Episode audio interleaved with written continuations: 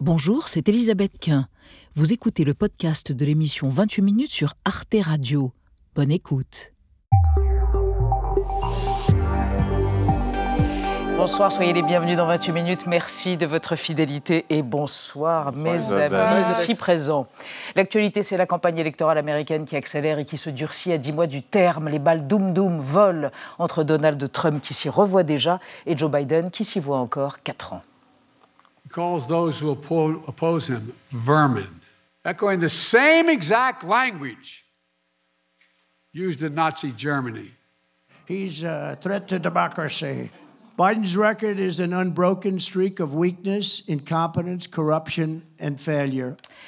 Donald Trump a-t-il un ou une rivale côté républicain? Quelles conséquences pour l'Europe et notamment pour l'Ukraine aurait sa réélection? Le monde serait-il encore plus fracturé et fragilisé avec Trump? Nous en débattrons avant de vous retrouver tous les deux dans la troisième partie de l'émission. Oui, Elisabeth, les agriculteurs allemands sont en colère des agriculteurs qui contestent une réforme fiscale. Eh bien, moi, je vous ai trouvé des paysans, eux aussi allemands, eux aussi en colère, mais au XVIe siècle. Mhm. Marie, en janvier? On se lance plein de défis très dur à tenir, ne plus boire, ne plus manger de viande, et même, je vous en ai trouvé un, ne plus se raser, ne plus s'épiler. Ouais, tisane et poil aux pattes. Voilà. On prend. Formidable. À tout à l'heure. Et nous recevons pour commencer un homme furieusement libre d'une liberté sacrilège qui fait de lui depuis 30 ans la cible des islamistes en Algérie, son pays. C'est l'écrivain Boilem Sansal qui publie Vivre, le compte à rebours, un roman de science-fiction dystopique mêlant satire, métaphysique et physique quantique. Tout le monde n'en sortira pas vivant. On le retrouve dans un instant.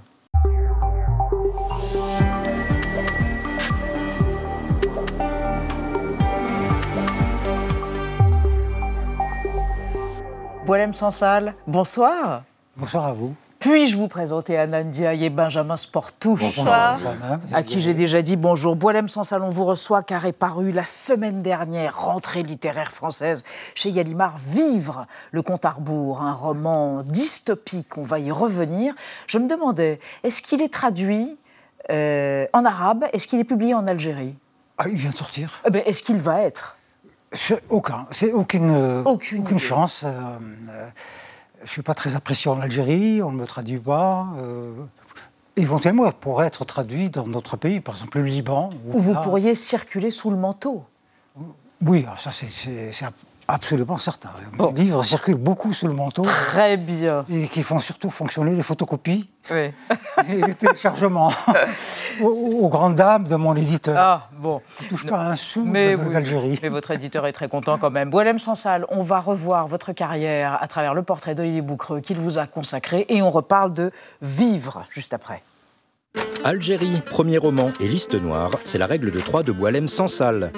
Tenyet El Had, c'est dans ce village de montagne du nord-ouest de l'Algérie que le petit Boilem pousse son premier cri en arabe en 1949 devant des parents qui ont eu l'audace pour l'époque de se marier par amour.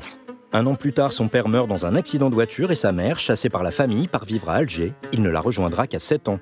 L'Algérie, c'est le pays de ses études, formation d'ingénieur et doctorat d'économie, de sa vie de famille à Boumerdès en bord de mer et de son parcours professionnel comme enseignant, chef d'entreprise puis haut fonctionnaire. Une Algérie que cet athée qui combat l'islamisme ose critiquer. Il sera démis de ses fonctions par le président Bouteflika en 2003 pour ses prises de position, notamment contre l'arabisation de l'enseignement.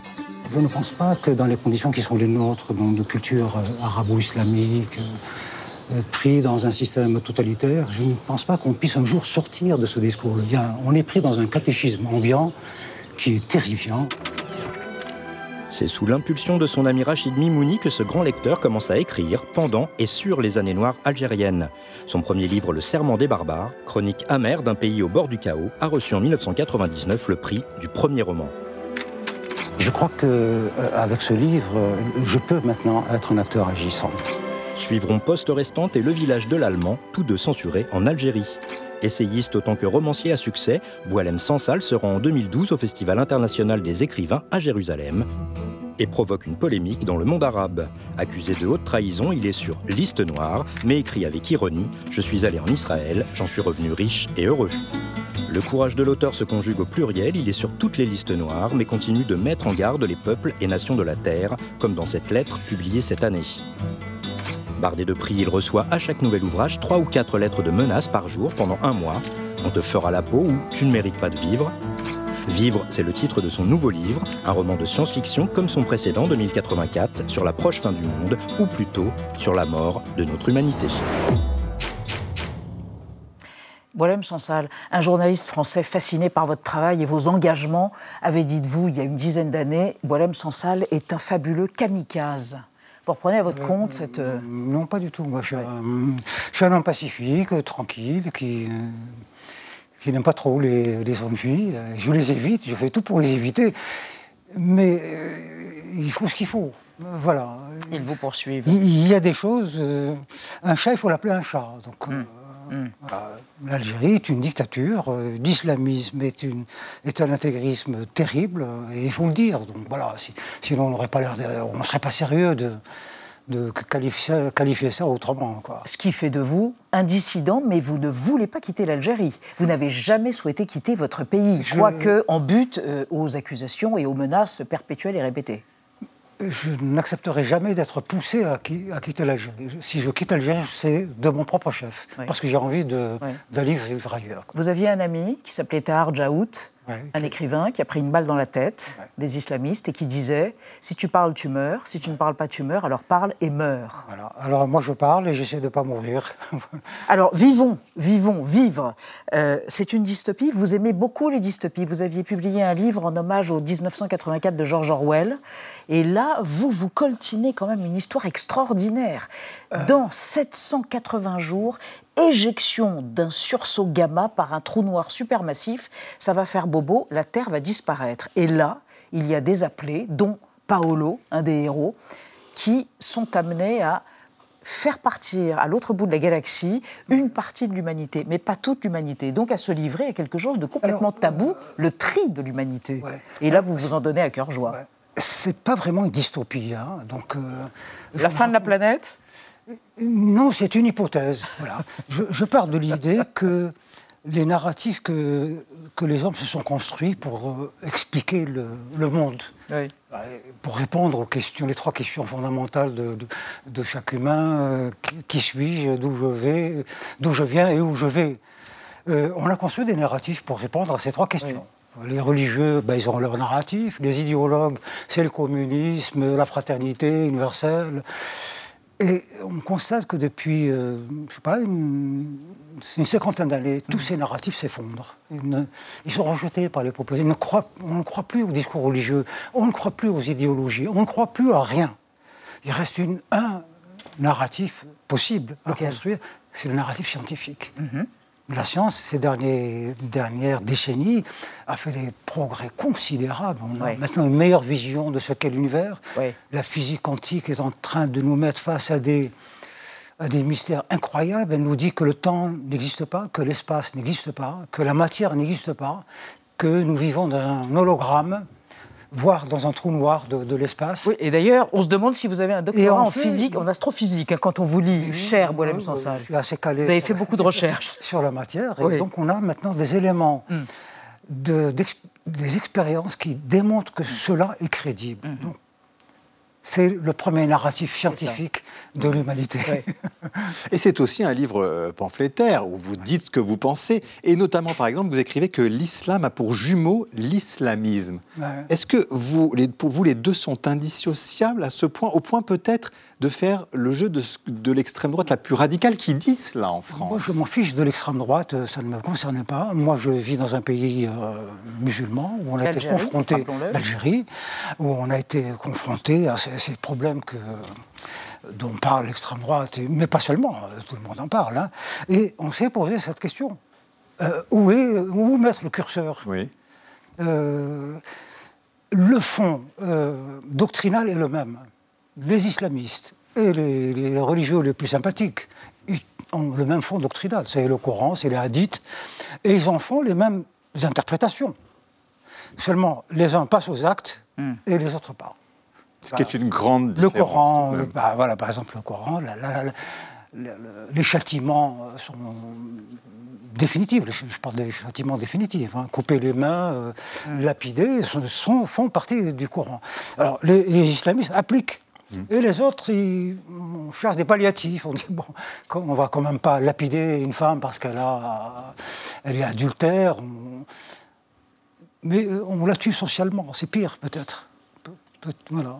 Boilem Il y a d'autres façons de tuer, euh, des, des façons paci- pacifiques, des façons brutales et des façons pacifiques. Je précise Ah, que maintenant vous- que les, pardon, maintenant que ici on interprète ça dans un sens ou dans l'autre, moi ça me gêne Hmm. pas. Chaque- chacun est libre de. je précise que vous êtes athée, Oui. arabo-berbère, algérien et juif de position, en plus, Euh, d'une certaine oui. façon. Oui.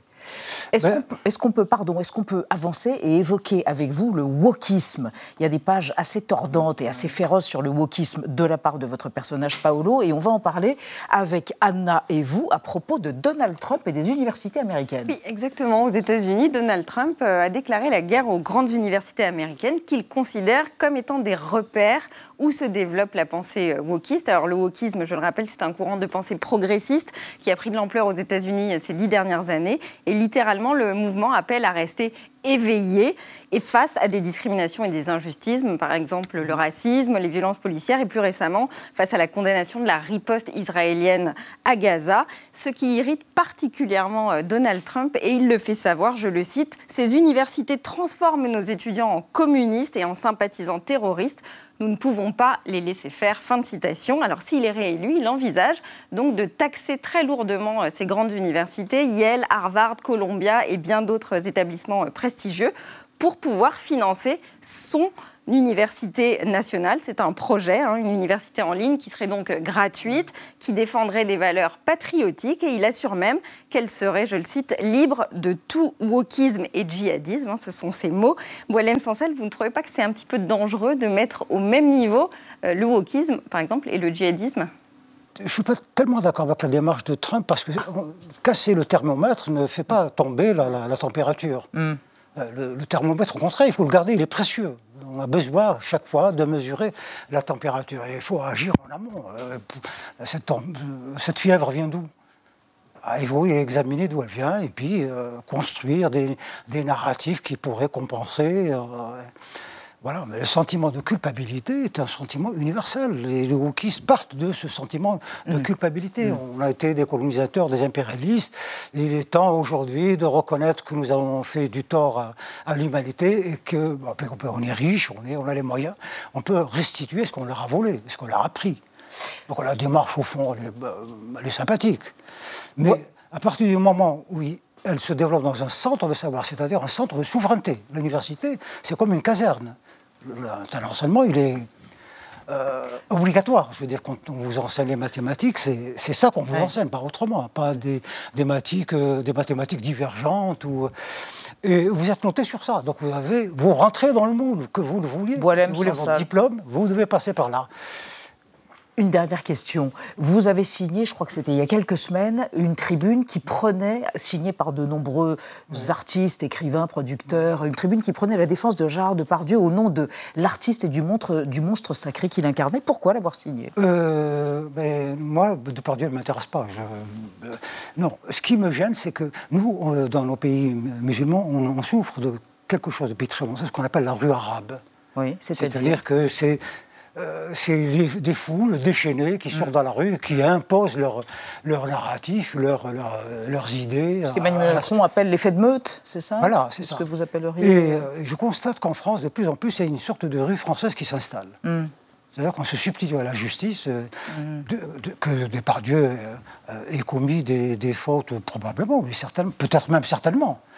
Mais les accusés, les, les victimes ont déposé plainte. Donc laissons agir la, la justice. Très bien. Traitons les choses là où il faut, Très bien. au niveau du, euh, du tribunal, pas Au dans la niveau de la rue. justice. Très bien. Parce que dans la rue, on ne juge pas, on lynche. Mm. Et puis on juge après. Dans la justice, on ne lâche pas, on juge. Et on applique une loi votée par le peuple. Merci Paulem Sansal. Merci. Vivre, le compte à rebours. Chez Gallimard, merci d'être venu sur le plateau de 28 minutes. On va passer à notre débat sur l'éventuel retour. On en parlait il y a quelques instants de Donald Trump aux affaires fin 2024. L'électorat américain a-t-il été échaudé par quatre ans de président Trump qui a mis à mal institutions et démocratie américaine? Quelles seraient les conséquences de sa réélection en novembre prochain pour l'Europe, le Proche-Orient et les équilibres internationaux plus que fragilisés? On en parle après la mise au point de Sandrine Le Calvez.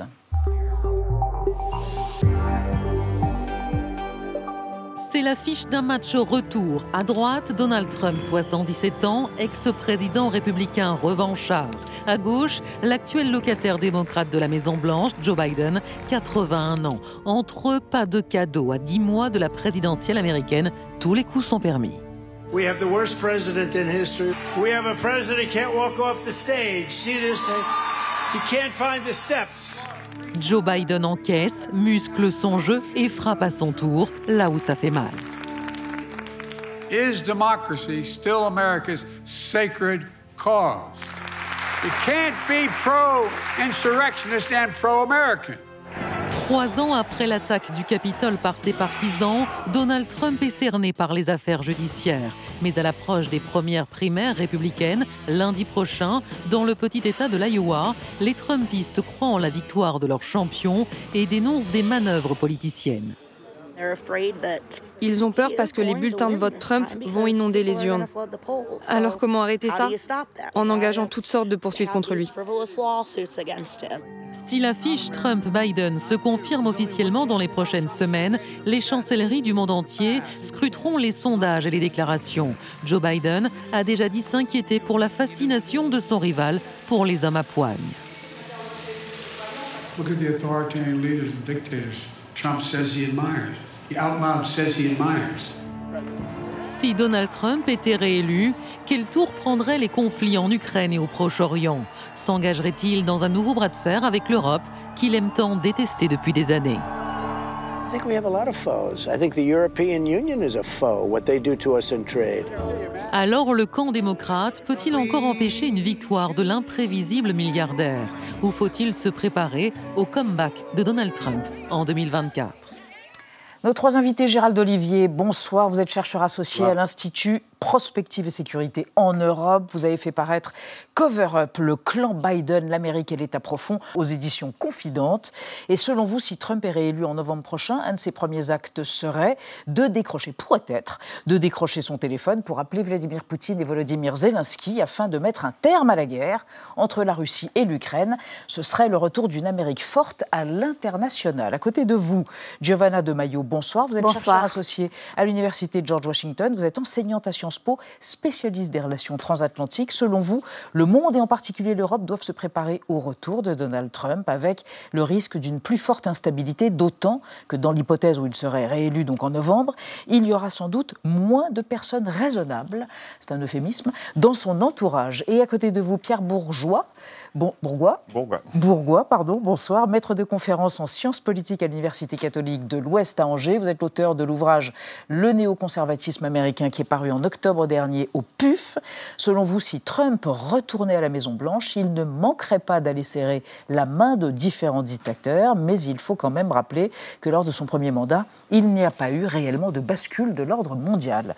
Et on démarre avec le mot du jour. Oui, il est simple, mais il est important. Primaires américaines, c'est le processus donc qui permet de désigner les candidats à l'élection présidentielle du 5 novembre prochain. C'est un marathon politique qui dure près de huit mois, qui va commencer mardi prochain pour les conservateurs, avec une succession donc d'élections internes chez les républicains et les démocrates. Mi-juillet, on connaîtra donc officiellement le nom du candidat républicain et ce sera mi-août pour les démocrates. Mais Gérald Olivier, on a déjà l'impression que le jeu est fait, qu'on connaît déjà l'affiche. Est-ce que c'est pas un processus électoral pour rien? Non, ce n'est pas un processus électoral pour rien. Simplement, vous avez un candidat qui domine largement euh, tous les autres dans le camp républicain. Et dans le camp démocrate, vous avez un président sortant euh, qui estime avoir la, la- la nomination acquise et pour lequel il n'y aura pas véritablement de conteste. Maintenant, il y aura un conteste chez les républicains. Pour l'instant, ce qu'on a, ce sont uniquement des sondages. Donald Trump domine largement ces sondages. Il pourrait même, euh, il a parfois, il est crédité d'une majorité absolue. Presque Mais 60%, Ça c'est dépend des États, mais c'est entre 55 et 65. Mm. Donc, euh, mais pour l'instant, personne n'a voté, donc ça ne compte pas.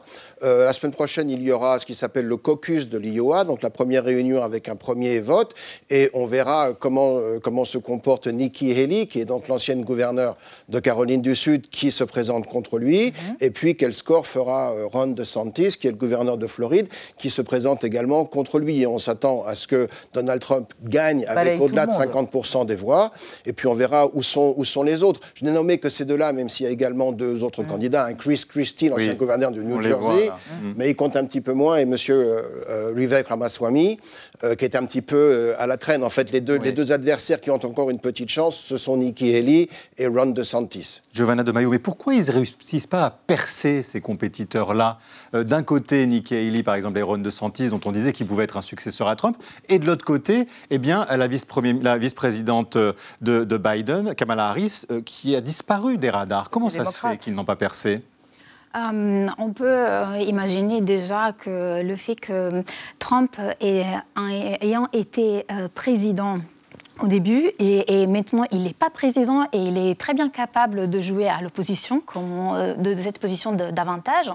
Euh, ça, parle, ça nous parle de la division du parti euh, républicain qui n'est pas capable de présenter une alternative à Trump et, du fait qu'il y a un décalage en vrai entre la base électorale qui est largement favorable à Trump et le Congrès où on voit que les, les, les gens euh, les supporters MAGA euh, de Trump. Euh, Make America Great Again. Make America Great Again sont quand même une minorité, mais qui sont très parlants à cause de, la faible majorité des, républicains. Et du coup, de l'autre côté, la vice-présidente, on peut, on côté démocrate, donc. démocrate, on peut on peut dire que Kamala Harris a eu des dossiers difficiles à gérer, comme l'immigration. Donc c'est mm. toujours un, argument toxique et qui parle plutôt où les républicains peuvent percer plus facilement. Et, et de l'autre côté, elle a été très occupée au Sénat parce que, vous savez, le vice-président est capable de euh, break the tie. Donc, euh, de, break the tie en ça veut dire, ça veut dire en bon français euh, rompre l'équilibre. Donc, la, de la majorité, oui, à son camp. Oui. Mais Pierre, beaucoup en même temps se dit que pour Trump, la meilleure chance, c'est d'avoir Biden pour adversaire. C'est ça aujourd'hui, oui, la réalité Clairement, Donc en effet, Biden a la meilleure chance de la meilleure chance de succès pour, euh, pour mm. Trump. Mais je dirais que l'inverse est vrai aussi. L'inverse est vrai aussi parce qu'en fait, euh, si on regarde bien, euh, ça a toujours été le cas de façon dans l'histoire américaine, les présidents se positionnent toujours en, enfin, contre leurs prédécesseurs et les candidats contre le président. Et en fait, euh, si on regarde bien la rhétorique de Biden et la rhétorique de Trump, les deux se servent en fait. Les deux se mmh. servent, les deux. Finalement, chacun est, utile à l'autre. Mmh. Lorsqu'on écoute euh, Trump, il est évidemment clair je suis un anti-Biden, je vais faire tout ce que Biden n'a pas fait, et inversement, je vais recoller les morceaux là où Biden a détricoté l'Amérique. Mais à l'inverse, quand on écoute mmh. Biden, Trump est évidemment le méchant, le méchant qui menace la démocratie, et évidemment, on peut se dire que Trump sert Biden autant que Biden sert Trump. Oui. Alors on peut se poser la question que le monde, que va-t-il devenir hein, si, si, euh, Donald Trump euh, est élu euh, L'Ukraine paiera-t-elle le prix d'une élection de Trump C'est la crainte de son président Volodymyr Zelensky. Écoutons-le. році чи закінчиться війна? Я думаю, що ніхто не знає відповіді. Що політика наступного президента, ким би він не був, буде іншою до України, Більш холоднішою, або більш а, внутрішньою. І я думаю, ці сигнали вплинуть дуже сильно на хід війни в Україні. Gérald Olivier, alors les Européens pour l'instant ils, croient pas, ils, ne croient pas au retour de Trump, mais si c'est le cas sur l'Ukraine, ça aura un impact définitif, c'est-à-dire que Trump a dit moi je vais régler le conflit. Mm. Faut-il le croire ou c'est du bluff à la Trump? Non, non, c'est jamais du bluff. Justement, c'est tout le problème ou tout l'avantage de Donald Trump, c'est jamais du bluff avec lui. C'est pour ça que, que ses arguments parfois pèsent ou impressionnent. Non, non, il a dit qu'il allait résoudre le problème en 24 heures. Comment? Ça, c'est un petit peu euh, ambitieux. Ah ben écoutez, c'est très simple, il va le faire à la Trump. Hein. C'est ce, que, ce que je vous disais un petit peu, un petit peu plus tôt. Il va prendre son téléphone, il a dit qu'il le ferait le deuxième jour. Le premier jour, il va, mm. il va fermer la frontière parce qu'il y a un problème avec la frontière mexicaine pour les États-Unis. Mais le deuxième jour, il décroche son téléphone il appelle Vladimir Poutine et lui dit Vous ne pouvez pas gagner cette guerre, vous êtes en train de saigner votre pays, ça vous coûte un prix fou en argent et en vie humaine, c'est une tragédie qui doit cesser, qu'est-ce que vous voulez? Et puis après, il appelle Zelensky et il lui dit Vous n'êtes pas capable de gagner cette guerre, nous, on peut vous empêcher de la. vous, êtes son ghostwriter? Oui, absolument. Vous on peut vous empêcher de la perdre, mhm. mais on n'a pas vocation à le faire éternellement, qu'est-ce que vous êtes prêt à donner mhm. et à mais, Zelensky le sait un petit peu et, et il le craint très fort parce qu'il a bien compris que le soutien américain était quand même essentiel au maintien de l'effort de guerre en Ukraine, et que euh, une fois, si Trump venait à être euh, réélu, enfin mm. élu, réélu une deuxième fois, même pas consécutivement, euh, ce soutien serait remis en cause. Ça, c'est inévitable. Financièrement, oui. C'est aussi simple que ça pour, dans l'esprit de Trump. D'abord, euh, je voulais préciser que le même jour qu'il a dit qu'il allait euh, fermer la frontière avec le Mexique, il a aussi dit qu'il allait être dictateur que pour un seul jour. Donc il faut quand même euh, rappeler. C'était une blague. hein. Bon, on ne sait jamais avec Trump. et c'est très important le point sur le sur l'Ukraine Mm. parce que ça relève de la sécurité des Européens et notamment de la préparation des Européens. Moi, je ne crois pas que les Européens ne croient pas à un retour de Trump. Moi, je pense que chacun dans les capitales européennes fait ses calculs et notamment pour ce qui concerne la sécurité.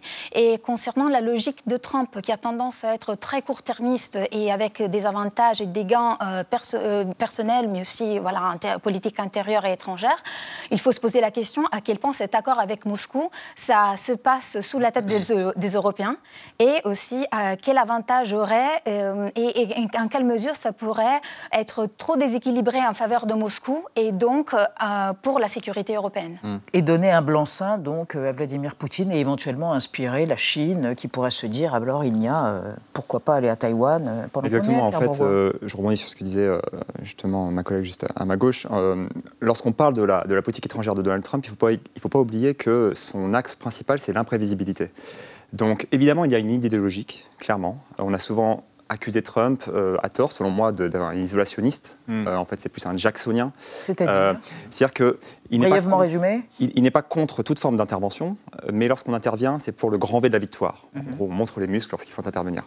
Euh, mais l'isolationnisme, c'est encore autre chose. Mais d'une manière générale, je pense que cet aspect imprévisible, il faut le garder en tête. Euh, C'est-à-dire qu'on a vu pendant, la- pendant le premier mandat de, de Donald Trump que finalement ses liens avec la Russie étaient clairs. hein. Trump a longtemps affiché un soutien vis-à-vis de Vladimir Poutine. Il y a eu des tensions très fortes, notamment lorsqu'on parlait à l'époque donc, de l'ingérence russe dans la campagne.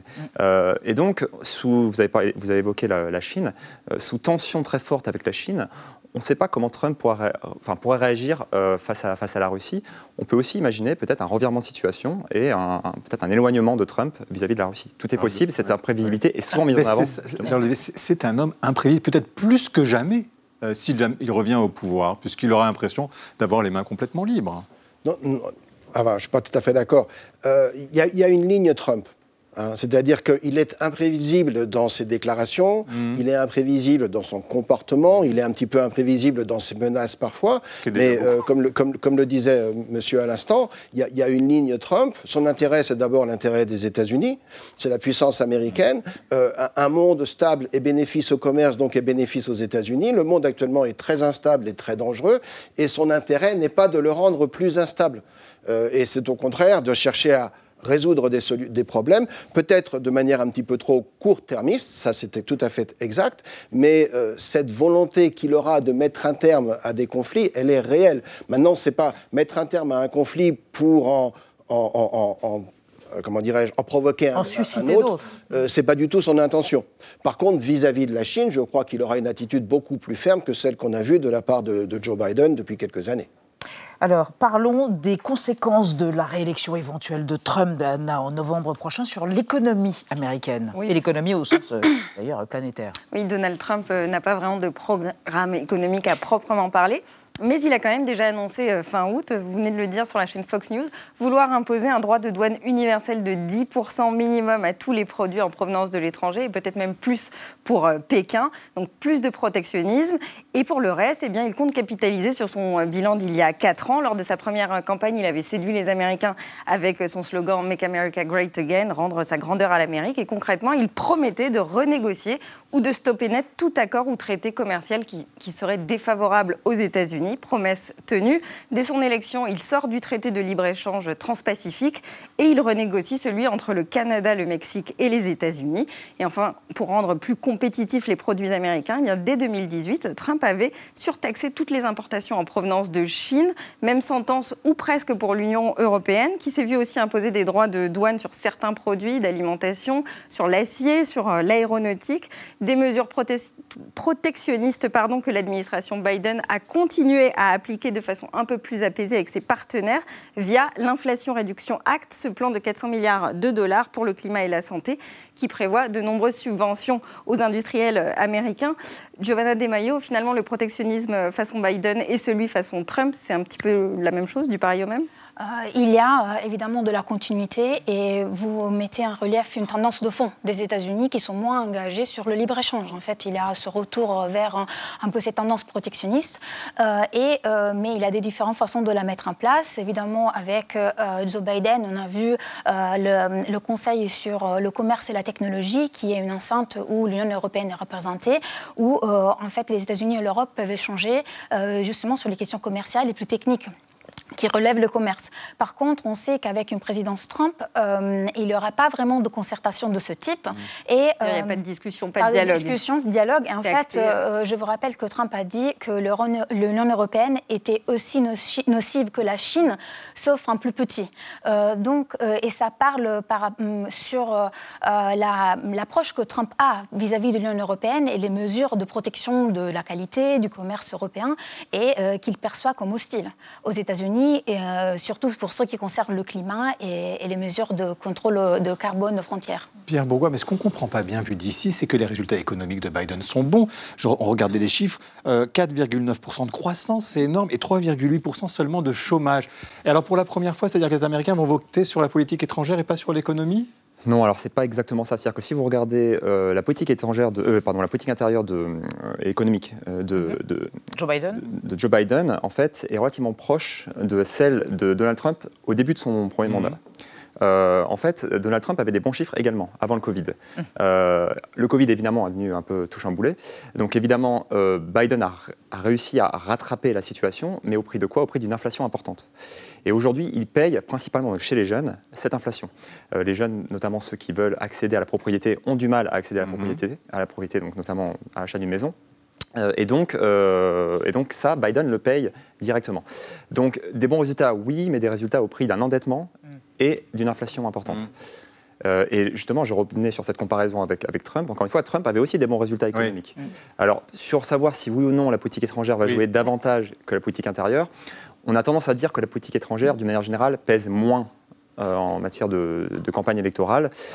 Cette fois-ci, je dirais, c'est peut-être le sens de votre prochaine question, je dirais quand même que ce qui se passe au Moyen-Orient, mhm. évidemment, enfin Proche-Orient, euh, va jouer peut-être un rôle important. Charles Olivier, vous êtes d'accord avec ça Oui, dans les statistiques que vous avez citées, c'est l'inflation qui était, qui était absente. Donc le pouvoir d'achat. L'inflation, c'est ce que les Américains ressentent au quotidien. Qui a été jugulé tout de même depuis. Qui a été jugulé, mais qui a été énorme sur 21 et 22. On était à 7-8% l'an. Euh, mhm. et, sur les produits de, première nécessité, sur l'énergie, euh, parfois l'ardoise avait augmenté de manière beaucoup plus considérable. Et donc, euh, les Américains ont perçu le début du mm. mandat de Biden comme très, très difficile économiquement. Les choses vont beaucoup mieux aujourd'hui, mais ce n'est pas encore perçu au niveau du portefeuille, comme mm. on dit. Et donc, d'ailleurs, c'est la raison pour laquelle, on l'a constaté, hein, euh, à l'automne, Hmm. Joe Biden a voulu vendre son programme économique, hein, ce qu'il appelle en anglais Bidenomics. Hmm. Hmm. Et puis en début de campagne, il a totalement viré de bord et il attaque euh, Donald Trump euh, sur, le, sur le plan de la démocratie, etc. Euh... Gérald Olivier, revenons justement à la, géopolitique. Vous mimiez tout à l'heure ce que ferait Donald Trump le deuxième jour de son élection en appelant Vladimir Poutine et Volodymyr Zelensky. Euh, que ferait-il du point de vue de la situation au Proche-Orient? Et quelles modifications dans l'attitude et dans la diplomatie pourraient être engagées par Donald Trump? Il y aura deux axes. Vous avez toujours un soutien à Israël qui sera euh, euh, rock solide, comme on dit en anglais, qui sera euh, inattaquable. Et je pense que par contre, il y aura une, attitude beaucoup plus agressive, et notamment en termes de, de représailles ou de rétaliation contre l'Iran et contre la façon dont l'Iran contribue à une partie de la déstabilisation. Non pas simplement, je ne parle pas uniquement de la guerre entre le Hamas et Israël, mais je parle du commerce à travers la mer Rouge, mmh. qui actuellement est menacée par une série d'attaques régulières des, rebelles du, Yémen, qui sont financés par l'Iran et contre lesquels les Américains ne font pas grand-chose. Donc je pense que sur ce plan-là de ce dossier, ils seraient beaucoup plus actifs et beaucoup plus agressifs. Sur le, sur le, le personnage lui-même de Donald Trump, il a une fascination, on le sait, pour les autocrates. Qu'est-ce qui ferait qu'il n'en serait pas un lui-même si jamais il est réélu? Vous avez dit qu'il n'y aura pas d'adulte à côté de lui, si j'ai bien compris. C'est-à-dire qu'il n'y aura plus de garde-fou c'est ça la, la, oui, ah, en fait, j'utilisais l'expression d'adulte dans la pièce, en mhm. fait, parce que si on regarde le mandat de Trump 1, il y avait euh, plusieurs euh, fonctionnaires de, de l'État profond, du deep state, comme on l'appelle en anglais, euh, qui étaient un peu des, des, freins mhm. à, qui, de, pour l'action. Préserver les institutions. Préserver les institutions, mais aussi les actions de politique étrangère que Trump aurait pu faire. Et en gros, on peut voir que ça ne sera pas le cas pour le deuxième mandat. Ça sera un mandat pour, parce que déjà, on voit par exemple la Heritage Foundation, qui est un think tank conservateur, qui commence à recruter des voilà, prochains membres de, qui, feront partie de, l'administration. Trump, qui est selon des critères plus précis et selon les recherches qu'on mène voilà, aussi aux, États-Unis, on, on, entend beaucoup qu'il n'y aura pas de néoconservateurs, donc de républicains un peu plus classiques euh, mhm. dans euh, l'administration modérée, mhm. modérée euh, qui peuvent en certaine manière restreindre. Ça sera un président qui va demander certaines actions et il aura des gens qui seront capables de les mettre en place. Hmm. Alors, on va se reporter à ce qui s'est passé en 2019, en juin 2019, premier mandat de Donald Trump a été marqué par des discussions entre les États-Unis et la Corée du Nord. On se souvient tous de ce geste spectaculaire. Regardez. Donald Trump a joué un coup médiatique et visiblement il savoure l'instant. Solennellement, il marche en direction de Kim Jong-un et l'attend sur la ligne de démarcation. Le numéro un nord-coréen salue l'initiative par ces quelques mots. C'est bien de vous revoir. Je n'aurais jamais pensé vous rencontrer à cet endroit. C'est un honneur. Ça vous convient si je traverse Je vous en prie. Vous allez être le premier président américain à traverser cette frontière.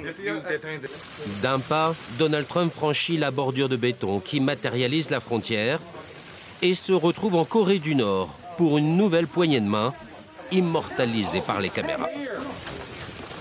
Pierre Bourgois, est-ce que ce nouveau mandat pourrait être celui d'un Trump faiseur de paix? Aussi Faiseur de paix, je ne sais pas. Euh, en tout cas, il n'a pas déclenché de guerre. Euh, ça c'est sûr. Qu'on, les images qu'on a vues là, c'est pour moi le principal changement. C'est-à-dire qu'on a un président américain qui serre la main donc, de dictateur ouvertement mhm. affiché euh, dans le monde. Euh, c'est peut-être ça le point de bascule, si point de bascule il y a, cette idée de peut-être un renversement des alliances traditionnelles, ce qu'on avait déjà vu lors du premier mandat. Mais encore une fois, je nuancerai, parce qu'en fait, derrière tout ça, il y a quand même une tendance plus large qui est quand même à l'effacement des États-Unis en tant que première puissance mhm. mondiale. Alors, ils le sont toujours évidemment, mais en tant que gendarme du monde. Mhm. Euh, tout à l'heure, vous parliez du néoconservatisme. On est quand même bien loin de cette époque des néoconservateurs d'une Amérique active dans le monde, mhm. fière de ses valeurs, qui impose euh, ses règles du jeu international. L'Amérique est évidemment toujours première puissance mondiale, mais en fait, à travers Biden et à travers Trump, ces deux euh, candidats en lice, on a quand même toujours cette image symbolique quand même, mais aussi réelle d'une Amérique effacé, qui n'arrive plus à contenir euh, les nouvelles puissances émergentes. Merci d'avoir euh, émis différentes hypothèses et d'avoir posé ce mais final au cours de ce débat. Merci à tous les trois. On va rester dans l'actualité avec Xavier Maudu et Marie Bonisson. On va évoquer l'Allemagne. En Allemagne, la révolte des agriculteurs et en Europe, le Dry January, le janvier sec et sobre euh, qui a fait des petits, euh, des surprenants et poilants d'ailleurs, vous verrez. Mais d'abord, les mauvais dettes de l'actualité repérées par Thibault Ce soir, c'est Vatringue, du nom des, bah oui, Vatringue, des canaux censés faciliter l'évacuation des eaux dans le nord de la France, c'est entendu. Ensemble, nous allons découvrir et comprendre ce que sont les watringues. Watringue. Watringue. Wateringue. Un réseau de canaux appelé watringue. Qu'est-ce que ça veut dire Exactement ce que ça dit. Merci de m'en dire un peu plus. Entendu. La vie secrète des vedettes. Watering, dérivé du flamand water, eau et ring, anneau, désigne un réseau de canaux de drainage, les water gangs, qui protègent les zones inondables, telles que les polders, sous le niveau de la mer. Ces artères hydrauliques sont présentes aux Pays-Bas, en Belgique et en France, sur 1500 km dans le Pas-de-Calais, département copieusement inondé ces derniers mois. Le triangle Calais-Dunkerque-Saint-Omer a été noyé deux fois en deux mois par des crues décennales. Entre fin décembre et le début de la décrue, le 3 janvier, il était tombé six mois de pluie, inondant 2000 maisons. Les Watringues, censés maintenir au sec 450 000 habitants des crues des fleuves A et Liane, sont accusés d'avoir été à la ramasse. Au XIIe siècle, tandis que le futur Pas-de-Calais se christianise notamment grâce au talent des moines pour cultiver les terres marécageuses en les asséchant, un aristo local, Philippe d'Alsace, qui est pourtant comte de Flandre, offre des terres aux religieux. Ceux-ci créent un réseau de fossés et canaux administrés de façon autonome sous le nom de Watringue. Fonctionnement actuel du système repose sur la gravité. À marée basse, l'eau des fleuves ruisselle dans les canaux puis s'écoule vers la Manche à travers des écluses ouvertes, refermées ensuite à marée haute pour que l'eau ne remonte pas vers les terres, et sur le pompage. un diptyque qui ne permet plus d'absorber l'incontinence céleste. Outre la précipitation des précipitations ou les conséquences de l'imperméabilisation des sols, les Watringues ont été lapidés par la Chambre régionale des comptes. Mauvais état général des canaux, risque de débordement, système de pompage caduque. De quoi en tirer une sagesse proverbiale? Quand il y a un problème de Watringue, on sort les Wassingues. Et les revoilà. Merci, monsieur Nold. Et les revoilà. On est là. Alors, cher Xavier, les agriculteurs allemands sont en pétard. Ils ont manifesté hier dans tout le pays en bloquant les routes avec leurs tracteurs et leur matériel agricole. En cause, les mesures fiscales du gouvernement, notamment suppression des subventions sur les carburants. Et c'est vrai qu'ils ne cessent d'augmenter. Vous nous parlez d'une guerre des paysans, mais au XVIe siècle. Oui. Toujours en Allemagne, donc. Toujours en Allemagne. Ça ne s'appelait pas l'Allemagne à l'époque. Non, c'est vrai. En juin 1524, grosse colère des paysans de la région de Stölingen. C'est une ville du sud-ouest de l'Allemagne, dans le Bade-Württemberg. Ils se soulèvent, mais ils ne sont pas les seuls parce que ça fait quelques mois qu'un peu partout en Allemagne, ici et là, il y a des épisodes de colère paysanne, ce qui inquiète hein, les seigneurs. Mais cette fois-ci, on se rend compte que la révolte se généralise. Les raisons de la colère? Ah ben, vous savez, vous avez dit, Elisabeth, que l'Allemagne n'existait pas. Effectivement, hein, c'est une myriade d'entités territoriales plus ou moins grandes réunies dans le Saint-Empire romain germanique, une mosaïque de seigneuries, seigneurs laïcs, seigneurs ecclésiastiques, mais qui tous veulent faire valoir leurs droits, les droits féodaux. Bah, c'est contre ces droits que les paysans sont très en colère. Les impôts, les corvées. Vous savez, les corvées, les jours que les paysans doivent au Seigneur alors pour entretenir les routes, qui, euh, pour curer un fossé. Puis il y a d'autres corvées qui peuvent nous étonner. Par exemple, ramasser les fraises, ramasser les myrtilles, ramasser les escargots. Les paysans n'en peuvent plus. Mais non, parce que pendant ce temps-là, ils ne sont pas à la ferme ou dans les champs à travailler. Puis en plus, après, on leur demande de payer l'impôt. Donc vous voyez, là, on a une vraie colère qu'on pourrait qualifier de sociale, mais pas seulement parce qu'elle se double d'un mouvement religieux. Le protestantisme c'est ça. Eh, Sept ans plus tôt, en 1517, Luther a exprimé ses vives critiques contre l'Église, contre le pape. Donc, mouvement religieux, social et politique, parce que ces paysans expriment des revendications, mais très précises, hein, limiter les droits des seigneurs, plus de liberté. Et ça s'étend, ça s'étend dans le Saint-Empire, ça s'étend en Suisse, jusqu'en Alsace. Alors tout le monde attend. Eh, réaction de Luther, bah parce qu'il ne peut pas rester indifférent. Sauf que voilà, il est dépassé par les événements. Il parle de hordes meurtrières et pillardes. Et ce sont ces mots, il faut que ça s'arrête. Résultat, allez hop, la colère redouble.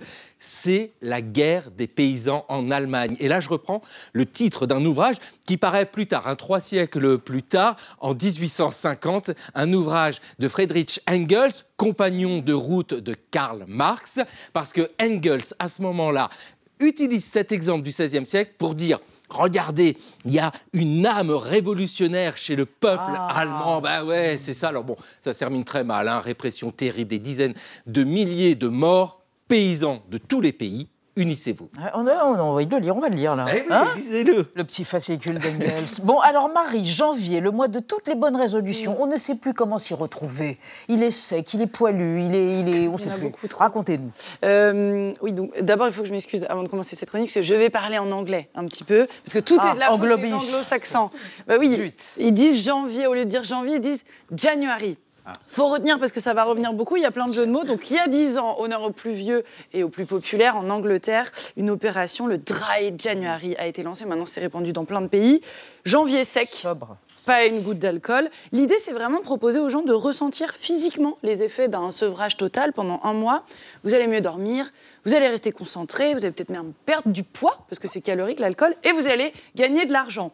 31 jours à tenir. J'ai regardé, c'est 744 heures sans liqueur. Certains n'y arrivent pas. Pas de panique, puisque depuis l'année dernière, on nous propose le Damp January, le janvier mouillé, qui consiste à boire, mais un peu moins que d'habitude. Ça, va, on va y arriver. Tandis que le January, qui veut dire janvier poilu, j'aime beaucoup. Alors lui, bah, bah, on arrête de s'épiler. Ça a été proposé par une étudiante britannique qui était fatiguée des dictats de beauté imposés aux femmes. Donc euh, voilà, en ce moment, ça a beaucoup de succès sur les réseaux sociaux. On voit plein d'aisselles. Un autre January qui sonne euh, beaucoup moins bien, mais qui séduit du monde en cette fin du monde, c'est le Veganuary.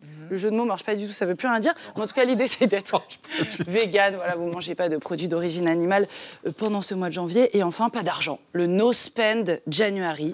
On, euh, on évite les dépenses inutiles, les achats compulsifs, parce que ça aussi, c'est une addiction.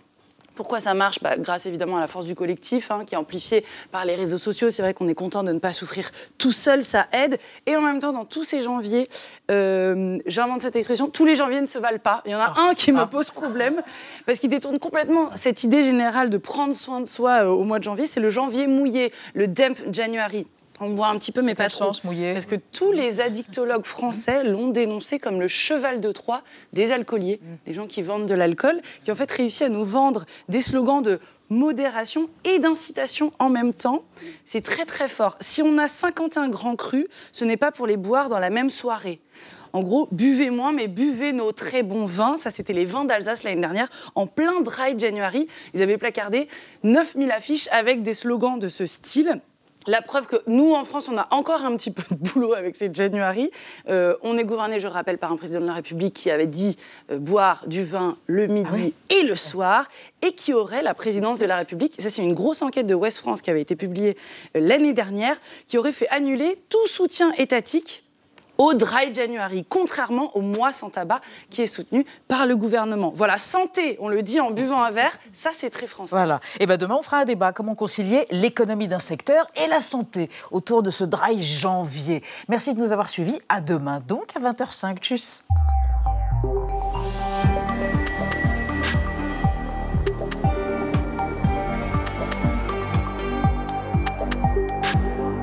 Retrouvez le podcast de 28 minutes sur toutes les plateformes de podcast et sur arteradio.com. Et pour soutenir l'émission, abonnez-vous, commentez, critiquez, mettez des étoiles et partagez le podcast avec vos proches.